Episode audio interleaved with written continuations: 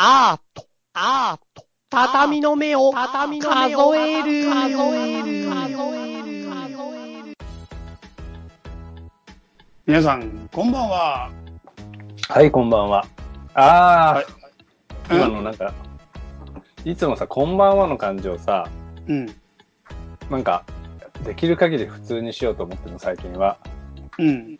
今ちょっとなんか、構えちゃってく感じのこんばんはだったな。まあいいや。じゃあもう一回やる？全然もう一回やってもいいナチュラルなやつ。ナチュラルなね。皆さん、こんばんは。こんばんは。ああ、わかんないね。こんばんは。あーこんばんは。こんばんは。あ、こんばんは。あ、こんばんは。こんくらいかな。あ、こんばんは。何やってるんですか、今？こんばんはの調整してた。そっか。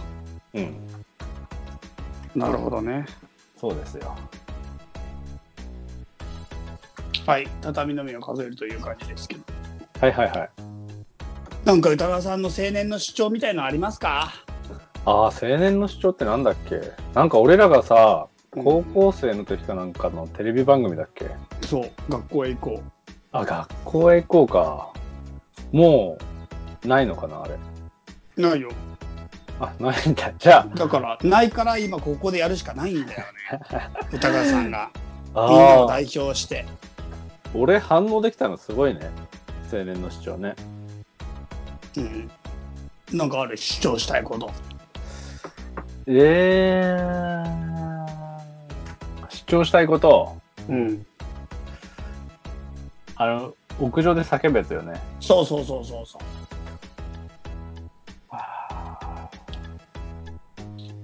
しようかな。なんか決まってから来てほしいよね。呼ばれた人は、うん呼ばれた人はさ、本当に決まってから屋上に来てほしい。マジで。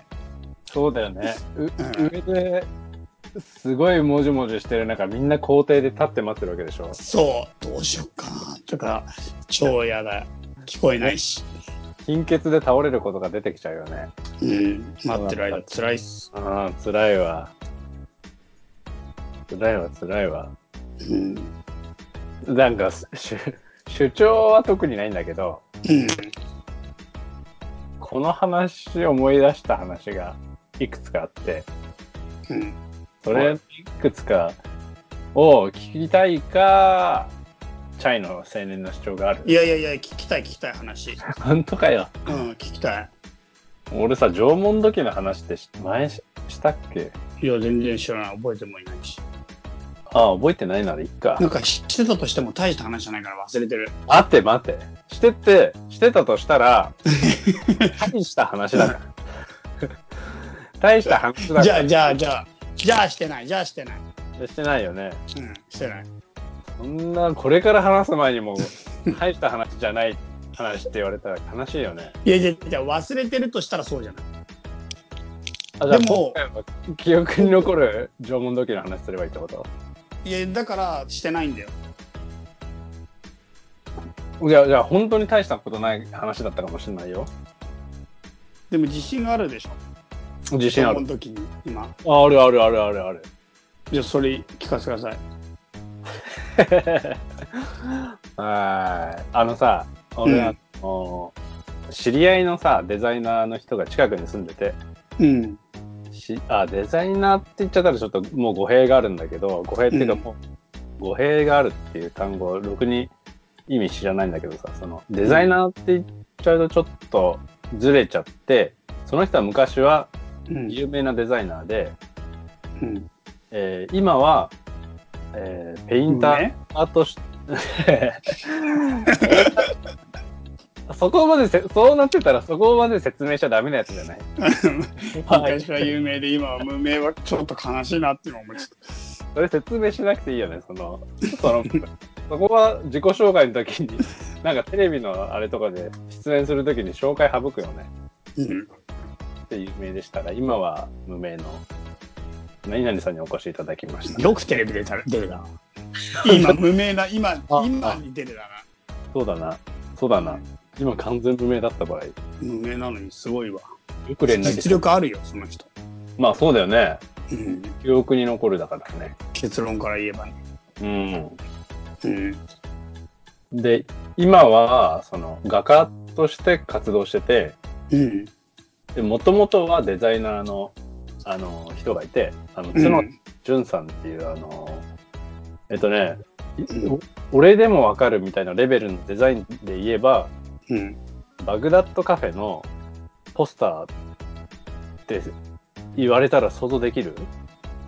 わかんない。バグダッドカフェがわかんない。そっかそうだよな。バグダッモンスーンカフェしか知らない。モンスーンカフェはカフェだな。本当のカフェのやつだ。バグダッドカフェはさ、映画で、あのね、バグダッドカフェってさ、映画があったんだよ、昔。90年代に、90年代にというか、俺が高校生、大学生ぐらいの時にバグダッドカフェ、もっと前かなもっと前の映画かもしれないんだけど、つうか、うんいつの映画かも全然わかんないや。まあ、要するに、というか、俺が青春時代に、おしゃれなお店とか、居酒屋じゃない、居酒屋じゃない、古着屋みたいなところ行くと、うん。あの、ポスターが貼ってあったりする、バグダッドカフェの映画がすげえ流行って、その映画のポスターもビジュアルデザインがすごいかっこいいから、それうん。のあの、ポスターが貼ってあったりするんだよ。うん。で、その映画、あ、そのポスターを作っ、デザインした人が、その角田淳さんっていう、あの、画家の人で、うん。で、その人がたまたまこう、アトリエが、俺ん家から割と近くて、うん。あの、作品の撮影っていうの、副写っていうのかな？を、たまにうん、あのーなんていうの？依頼してくれ、依頼してくれる？依頼させ、されてくれる？依頼してくれる？のね。で、それでたまに事務所行くんだけどさ、そのアトリうエに。ん。うん。そうなんだ。へーで、まあ撮影しながらこういろんな話をするんだけど、うん。なんかあの、角田さんが、あの、えっとね、もともと小さい頃から、あの、鉱物ってさ、石あるじゃん。水晶ってさ、うん。あの、石ころ、石ころ鉱物の、石ころの鉱物なんだけど、鉱物マニアで、うん。あの、ちっちゃい頃からいろんな鉱物をこう集めてんのよ。うん。で、大人になった今でも鉱物フェアみたいなの行ったりして、石を買ってきたりして、で、その買ってきた石を、こう今度こう作品の中に使ったりもしてるの。うん。で、それはペイント作品じゃなくて、石ころをこう立体作品に、えー埋め込んでいく感じの、うん。えー瀬戸物みたいなのに埋め込んでいく立体作品も同時に作ってて、えーうんえー最近そういう、なんだ、一種、鉱物立体作品を作ってんだけど、うん。なんか、その作品も見せてもらってる時にさ、その、石ころのキラキラ具合とかさ、いろんな種類とかさ、うん。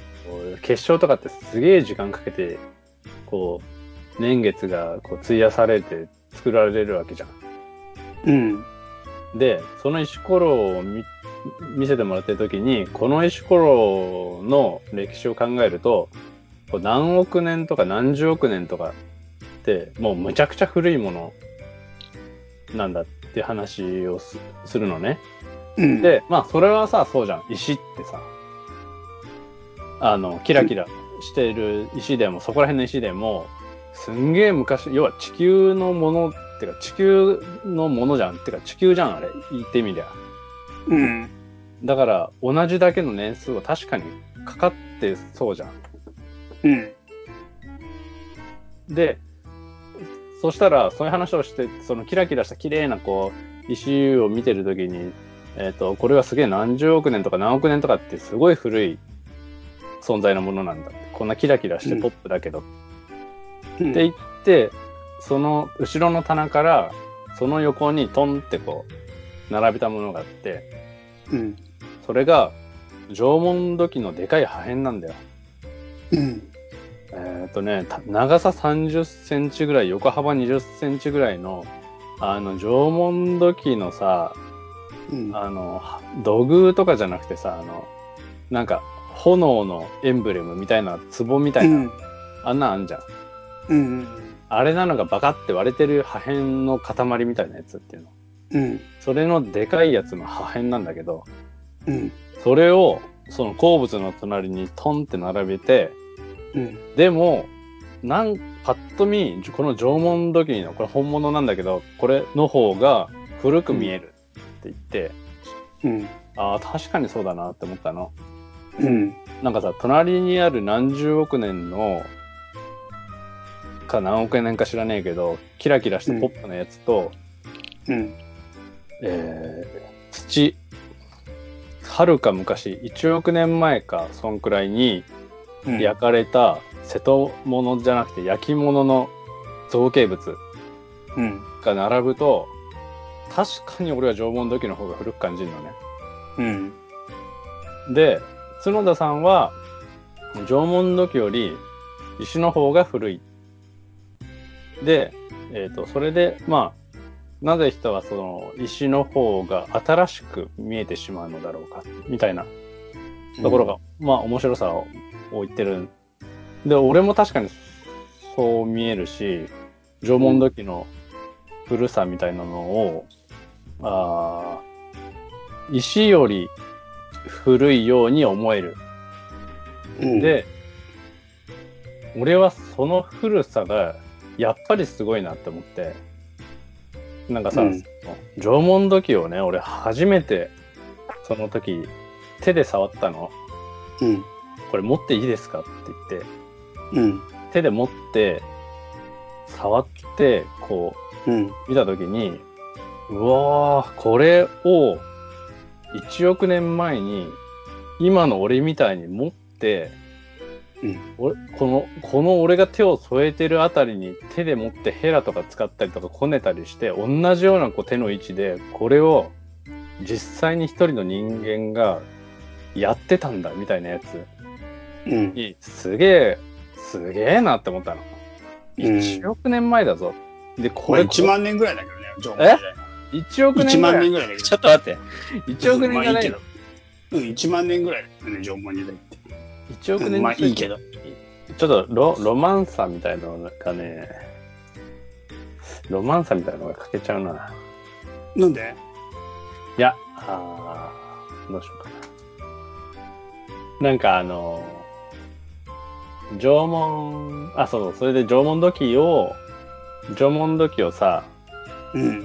こう、横にこう並べたときに、その、石と、えっ、と、鉱物と縄文土器を横に並べたとき、で、しかもその鉱物も、その、ただの鉱物を横に並べたんじゃなくて、うん。角田さんが作品化した、こう、作品、作品に埋め込まれた鉱物っていうのかな。なんか、えっ、とね、すげえ簡単に想像しやすく言えば、紙粘土あんじゃん。うん紙粘土にいっぱいいろんな結晶の鉱物を刺した、みたいな形の造形物なんだけど、うん。えー大きさがね、どんくらいだろう。でかいマグカップぐらいっていうのかな。うん。もうちょっと畳の目マグカップぐらい。そうだね。畳の目マグカップ、えー、50周年記念みたいな大きさのな感じ。でかくなるの ?50 周年経つと。ちょっとで、ちょっといつもと違うででもあれマグカップの中では結構大きい方だよ。結構でかい方だよね。うん、あれ結構大きい方だよ。でも50あれよりでかいのスタ。バのやつしかないよ。ああ、多分それぐらいでかい。それぐらいかもしれない。じゃあ、うん。俺見たことないけど、スタバのでかいマグカップぐらい。でかいよ、それ。本当に。はいそれよりでかい。と、いい、いいああの、ドイツ人がビール飲むジョッキになっちゃうんだよね。スタバで？違う違う、ドイツ人がビール飲むジョッキでマグカップっぽいの分かる？あ、ああ、なんとなく今言われて想像できたわ。あれになっちゃう。う。スタバを超えると。普通に言われたら想像できなかったんだけど、うんビールを飲むマグカップって言われたら想像できなかったんだけど、うん。ドイツ人がってついたことで、すげえ想像しやすくなった。陶器のマグカップよ。陶器のドイツ人がビールを飲むジョッキになっちゃう。それより大きい場合はあるねセーター着て飲んやつあるね。寒いもんね、ドイツはね。ああ、あるあるある。あるね。あれにになっちゃう。あれまではいかないかもしれない。うん、あれはでかいね、マジで。あれは本当ビールジョッキーの陶器版なの。てか、あれがビールジョッキーの走りってこと？わかんない。それよりでかいと海賊が飲む木のジョッキになっちゃ それもでかそうだね。う。それもっとでかいから。だってあれたる、小樽みたいなやつでしょ？そうそうそうそう。海賊が飲む木のジョッキはもうほんとでかいから。ああ、それはでかいね。うん、酒飲むやつでは多分一番でかいの海賊が飲む木のジョッキが個人が普通に酒飲む範囲ではでかいやつだと思う一番手で持つ俺ね、それより大きいの一個思い出したんだけど。何？あの、横綱が飲むやつ。あれでもさ入る量的に薄いから海賊の結構入ると思うよ俺海賊 VS 横綱どっちが多いんだろうね。横綱もだって両手で持ってんじゃん。洗面器よりでかいじゃん、あれ。でも薄いからなあれなしかもあれ何杯も飲まないけど海賊何杯も飲むし、まあそうだな。一晩中うん飲むもんな、きっとな。うん、そうだな。海ちょっとわかんない。ねあれ容量はね横綱のやつね薄いのがやっぱちょっと気になってる 薄いってその、度数が。え違う違う違う違う違うあの あ横に薄いじゃん ああ、そっかそっか。酒横のから見た時に日皿本みたいじゃん日本酒 VS ウイスキーの戦いかと思った。そうか。違う違う違う違うウイスキーとか入れねえし横にな海賊ラム酒とかあ、ラム酒だなラム酒。も濃いかラム酒濃いなね多いでしょ、ラム酒は。ラム酒濃いようん、飲んだことないけど。40度ぐらいですよ。あ、それ海賊の勝ちだね。横綱40度も飲まないもんね。海賊でも負けないよ。負けたら死ぬからね。横綱負けても別に次の土俵土土俵で頑張ればいいけど。海賊負けは死だから。ねあれ、横綱って負けたら引退じゃなかったっけ？いやなんかしか降格がないだけじゃないの。負けることあるよ。だって横綱も。あ、そうなんだ。うんあ、じゃあ、ま、一発負けで引退じゃないんだ。そんな過酷なゲームないっしょ。いや、俺、なんそか失敗んなを許さもんだと思ってない大腸みたいじゃん。た。だから、だから横綱すごいみたいなさ。違うそんなことはない。そっか。うん。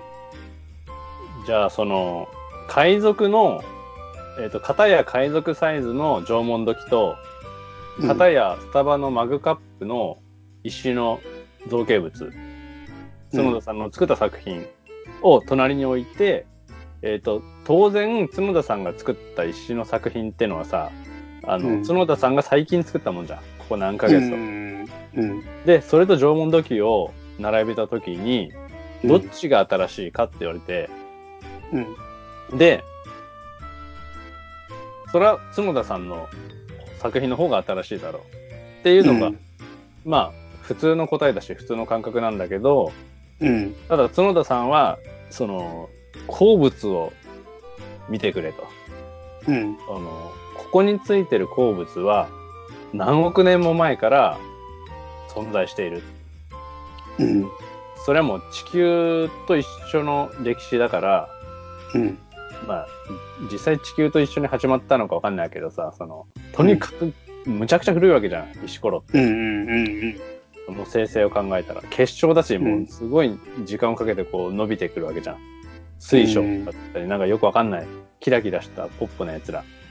うんで、片や縄文土器は、1億年前。うんまあ、さっき1万年前っていうことを知ってしまったんだけど、うんそのぐらいの古さ。で、うん片や結晶はもっと古い何億年前の話。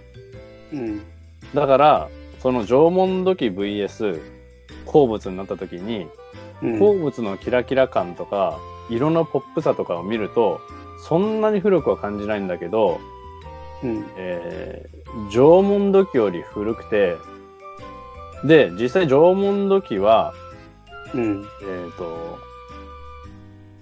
なのなんだ？その、おものすごい古く感じるんだよ。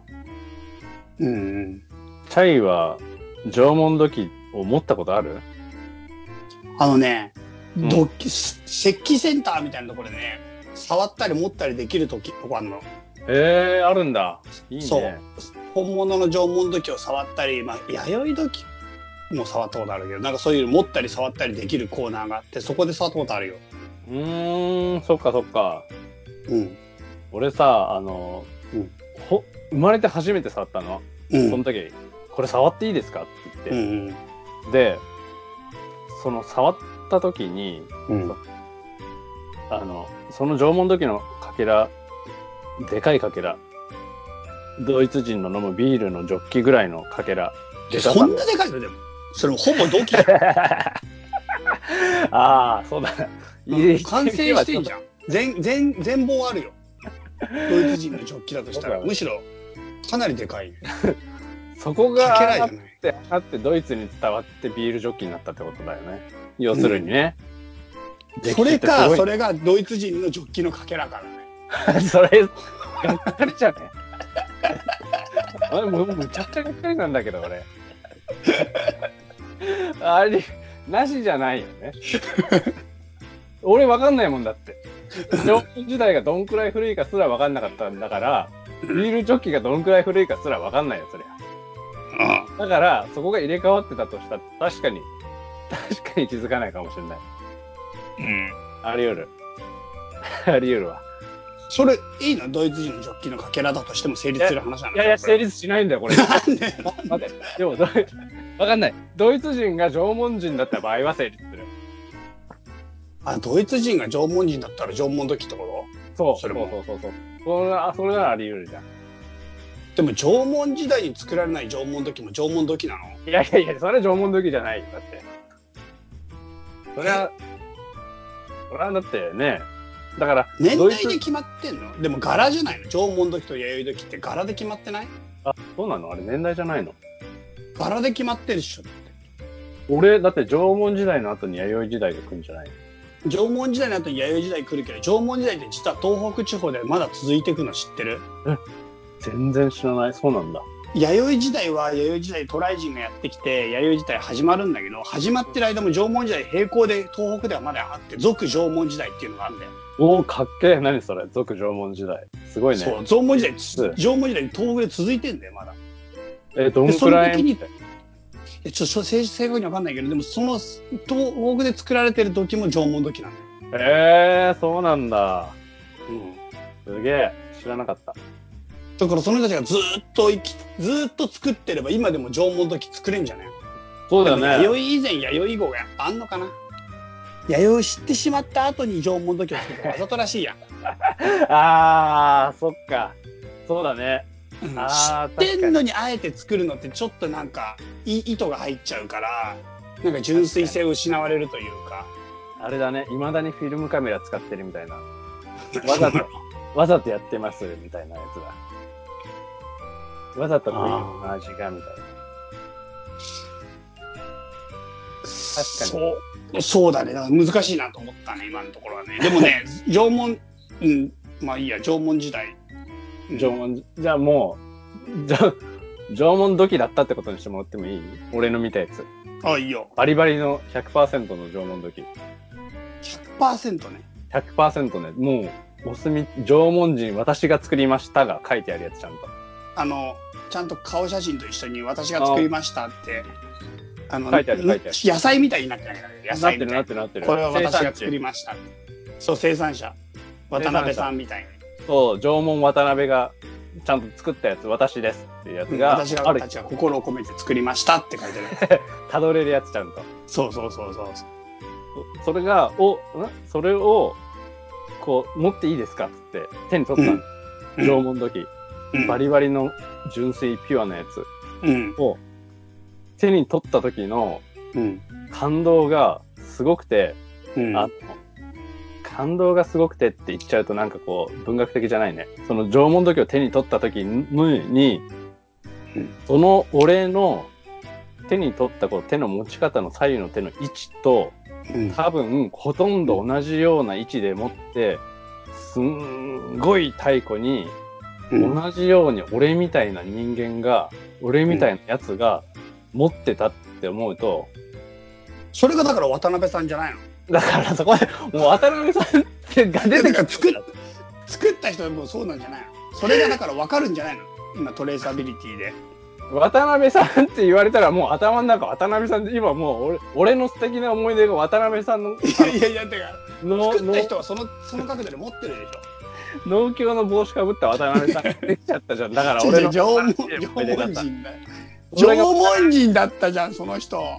もう俺今その過去再現しようとしても渡辺さんしか出てこない。俺俺があの時持ってやおって出会ったやつが いないいないいないんだよ今。だって生産者のタグがついてるのに渡辺さん以外持ってたらさあ中古品ってことか。マジか。渡辺さんねあのこの後の全米が泣く感動のストーリーが全部渡辺さんにみんなの中で泣く この後の話。中古品いや縄文土器自体が持ってるストーリーがあるかもしれない人の手に渡っていく中でもああ渡生辺産者以降の。そうだね、どういう？渡辺さんの後の山本さんの話がついてくるかも、ああねうん、田中さんとこも行ってね。そうそうそうそうそうそう。で親戚のね吉正さんとこ行って。そでそれから八王子の鶴田さんとこ行ってね。ううん。で練馬の角田さんとこ来た。いそう。そのストーリーがストーリーが大事だから。やいやいやいや。作ったのが大事じゃんなんかいやいやだってさね、うん。俺がこう手に取ったじゃん。両手の中にある、うん。両手ガシッて掴んだその位置とほとんど同じじ、位置にうん。かつて人間の手があったのかと思うとうん。俺はさなんかさえっ、となんていうの？そこにそのすげえ昔に同じようなことをした人間っていうのに対してすげえシクって、これは俺が作ったんじゃないかみたいな気がしてくるの。うん。なんかここに同じ人間がいたみたいなやつからこれを作ったのは俺なんじゃないかっていうかその俺と同じだっていうところから俺と変わらないみたいな感じになってうん。これ作ったのは別の俺だみたいな感触っていうのかな。うん。になってくんだよ。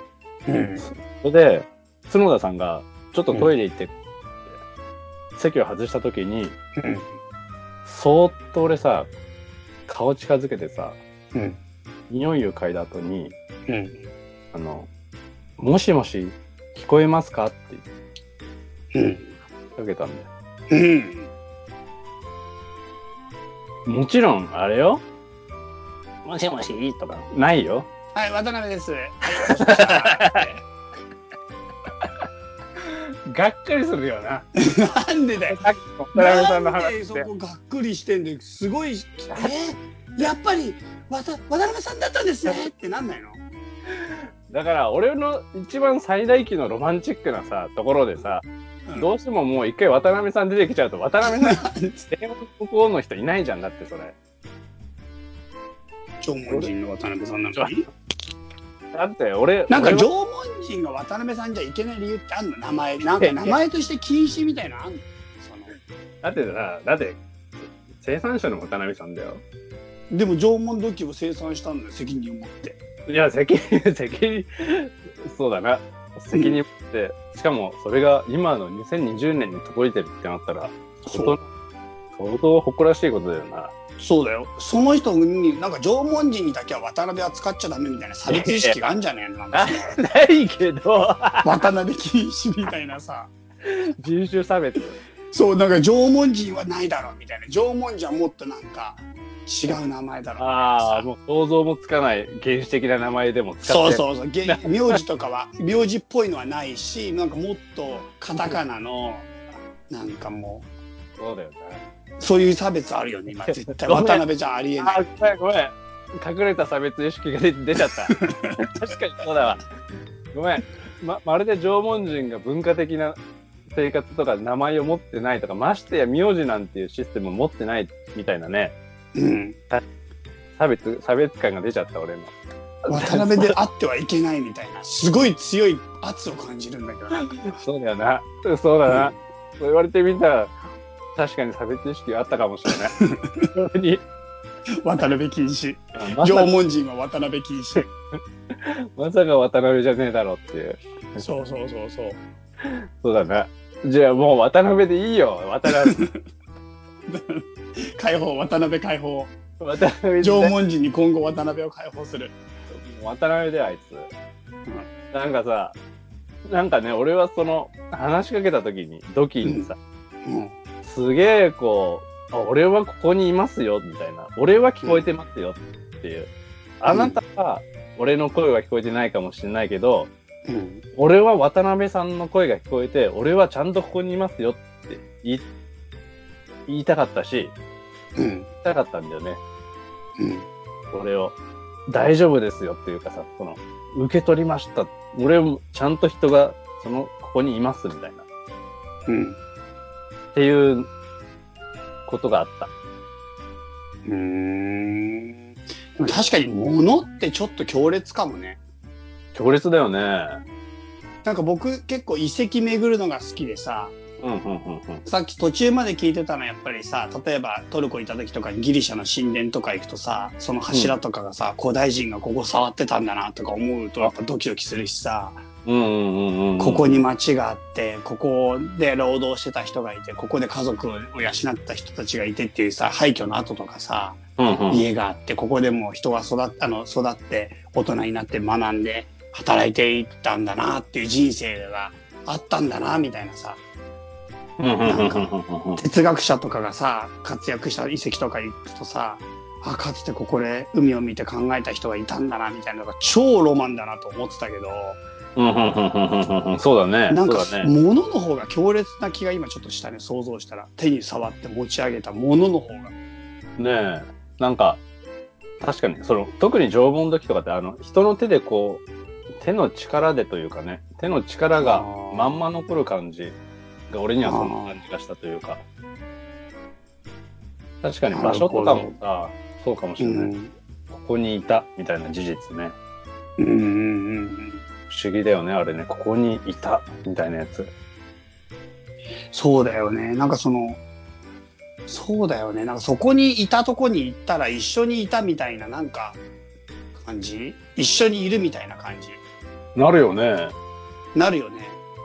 なるんかあれはさ、俺らの世界では時間の軸が必ず一方向で流れ続けてるって常識だから、感じ、なんていうか、そその古代人と俺は出会うことはできないけど、うんうんこれが全く別の次元だったら、俺と古代人やっぱり合ってんじゃないかな、そこでな。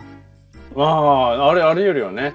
うん、時間の往来っていうものについて許されてないじところで我々世界で生きてるから、うん、うん、うん、そこに同時刻に同時同時にいられないだけであってそこの場所自体が不動でその前もう何千年も前からある場所であるならばそこにいた人と今いる俺とが重なってもなんか不思議じゃないはずなんだよね。うん。うん。っていうかさ、うん、えっ、と、普通に今の俺らの常識で当然のことになる、なる、なるわ、それ。なんか、それってさ、一緒にいるいないを、時間的なパースペクティブで考えたら一緒にいないけど、場所的なパースペクティブ中心に物事を考えたら、うん、別に時間関係なくそ、俺たちは一緒にいたことになるっていうかさ、一緒にいている。あと今こうやってスカイプで話しててもさ俺たちは離れた場所にいるけど時間は一緒にいるんだもんね今ね。そうだね、そうだね。あ、なんかこれすごい大事な話な気気がするね。このさ、これが今後の世界でさ、うん3密を避けてさ、今生きていくって話がさ、なってさ、なんか要するに、もうはっきり言って、これからの時代、ウィズコロナの時代は、もう、うん。なんていうか、脱シティ化っていうかさ、もう都市の構造に、人類がさ、2000年かけて作り上げてきた都市の構造そのものがさ、否定されるっていうかさ、うんで一緒にいることによって成立する価値みたいなものが根底からさ厳選されるというかさ絞られていくってなった時にさこの遠くにいる状態時間が違う状態もしくは場所が違う状態要するに直接会わない状態で一緒にいるっていう価値がなんか急激にクローズアップされていく可能性があるよね。そうだね、そうだね。そうだね。なんかそこで新しい価値を構築していかないと次の未来が描けないっていうか。うんうんうんうんなんか人が集まるっていうことのまあ定義が変わるとかだろうね。一緒にいる。そうそうそうかもしれない。そうかも。一緒にいるの定義が変わったり、集まる価値というものが厳選される、要するに価値がなくなるわけではないよね。やっぱり人が会う、リアルで会う良さっていうのは、本来的に絶対にあるはず、本能的にあると思うんだよね。うんうんうんうんでも、そこにリアルに会うっていうことからシフトされる価値が全然あって、この距離がある状態で。うんうんうんで、そこへの価値がなんかはっきりと認識できるぐらいまでなんか色濃く出るはずなんだよね。うんみんながそれを共有しししていくから、その価値観を。うん今はさ、実際に会ってやっぱり直弘と会って話したり、会って一緒に飯食う方が楽しいし、それが全然いいと思ってるけど、それってやっぱり一つの価値、価値、か旧来の価値観なんだよね、多分。俺がずっと生きてきた、世界全員が共有してたし、俺も経験してきた価値観。なんか、最近オンライン飲み会やるって、最近、き昨日かな話したか忘れちゃったけど、オンライン飲み会みたいなのやるんだけど、うん。ちょっと今まだ違和感があるの。ああ、ほうほうほで、やっぱり違和感があるし、すごい楽しむのが苦手なの、オンライン飲み会って難しいなと思ってんの。で、オンライン上でのそのセミナーとかゼミみたいのもやるんだけど、やっぱりオフラインにはかなわないの。ねそういった時に、なんかそこら辺でまだ俺旧来の価値観すごい引きずってて、旧来のものを代替しようとしようとしてるから限界がすごいあって。ああ、なるほど。うん。旧来の憧れの上に、それの代わりとしてのオンラインってやっぱりどうしても物足りないんだよね。そうだよね。代わりの手段としてなぞらえていこうとしてるだけだもんね。そうそう、足りない要素がたくさんあるのね。うんうんうんうんでももう旧来の価値観じゃないそのオンラインが当然のになってきたオンラインの方がより良いっていう価値観がこれから先まあ多分シェアされていくとなるとうん。僕らのこっから先の時代にねうんうん。さっきみたいに一緒にいる感覚とかうんうんうん。そのなんていうかな世界の見え方っていうのが変わってくるんじゃないかなって。変わってきそうだよね。うんなんか、俺もなんか、その、古い近代のそれがもう変わるような気がしてしょうがないよね。やっぱうね。んそうなんだよね。なんか俺、すごいそれ今、自分の中の感覚的な限界を感じてて、うん。今日もオンラインでちょっと会議やったんだけど、あはははやっぱちょっとストレスが自分にかかるんだよね、オンラインの会議って。えー、会うより。うん、会うより。なんかやっぱり目が離せないなって思っちゃうし、なんか全部カメラで撮られてる状態っていうのもなんかちょっと緊張感あるし、そう。うん。なるほどな。会う方がなんかもうちょっとふ空気をシェアできる分少し楽になるっていうか伝えやすくなる。なんかオ確かに。ンラインになるとそのね今日一緒に話してたコンサルの人が言ってたんだけどうん。オンラインになる良さがあってうん。はっきり物事をみんな言うようになるって。ああ、なるほど。ああ、なるほど。でもそれ分かる気がしてうんうん。なんか会うと空気でもう少し、まあ、特に日本人はそうなのかもしれない空気とかで分かり合えたりなんか、その時の雰囲気や見た目とかで伝えられる要素がもっと多いんだよね。うん。不思議だね。ジェスチャーとかね。そう。で、オンラインになると、やっぱり言葉で伝えるっていうことがとても、とてもなんか力がそこにしかいかなくなってくるっていうか、うん集中してくるっていうか、まあもちろん画面共有とかして、その映像で伝えられることもいっぱいあるんだけど、うん。なんかだから、なんか、なんか俺に言わせるとちょっと言葉が強くなってくるんだよね。で、感覚がそこに集中するのがちょっと僕はなんか感覚過敏だから多分、うん。ちょっとしんどいんだよね。なんか注意を分散させていかないと俺多分コミュニケーション取るのがちょっと難しくなっちゃうんだよね。そうかそうか。フォーカスし続けさせられるもんね。オンラインだとね。そう。俺はもうちょっと感覚的なものとか雰囲気とか、なんかちょっと自分の気晴らしみたいのも含めて、自分の感覚をうまく分散させていって、なんか注意力がちょっと散漫なところが多分あるから、うんうんうんうん。もう少し緩やかな感じじゃないとね、多分上手にコミュニケーション取れないんだよね。なるほど。そうなったらやっぱさ、ゲームの中で会議とかが良くなってくるのかな。ほら、そうかもね、バーチャルなね、アバターとか使って。ねえ、ぴょこぴょことかジャンプしながら話してるとかさ、あ、今のんきな感じなんだっていうのが見えたりとかさ。そうだね。確かに。なんか、俺だから、顔を映さないでこうやって電話だけでやりながらだと自分が違うことしながらとか歩き回りながらだったら全然電話の方がいいの。楽えなの、ー、なるほど。電話実は超楽なの僕にとっては。注意力が逃げられるからそうかそうか、聞いてると思っている時でも別に意識を細かくこう、チェンジできるというかね。そう聞聞き続けることはできるんだけどなんかやっぱちょっとそういうなんかねいい意味で言えばなんかマルチプルじゃ動いてないといけない状態なんだよね常に。なるほな一個のことだけやりたくないんだよねできないんだよねちょっと集中できないの逆に。そうか。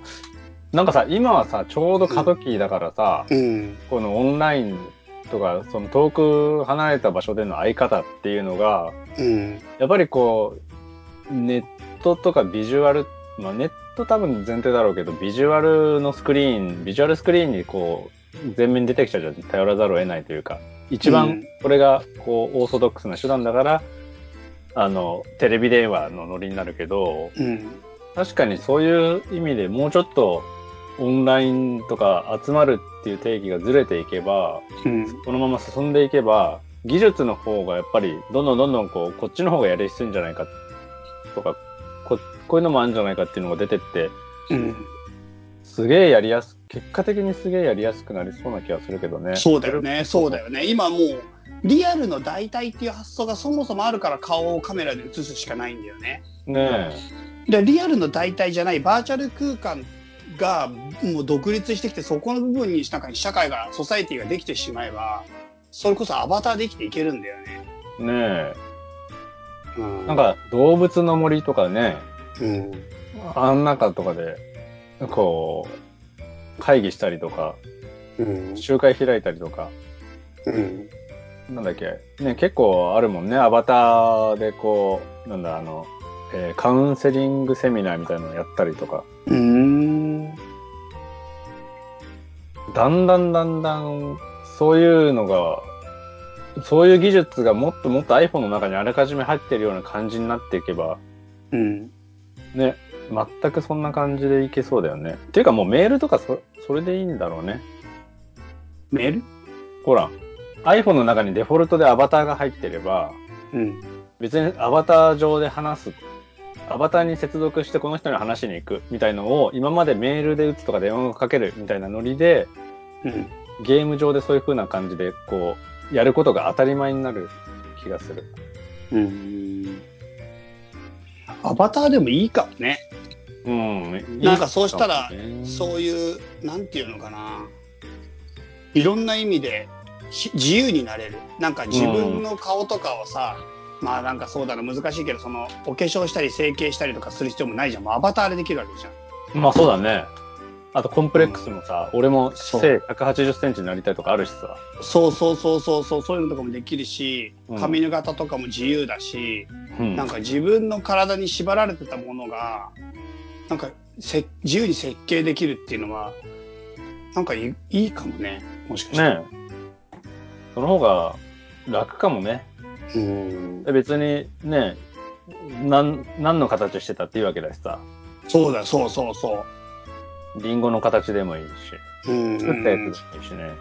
ちょっと楽しいよね。自分もそうやってキャラ付け作できるみたいな。自分の好きなイメージのキャラにできるっていうのも。ねえ。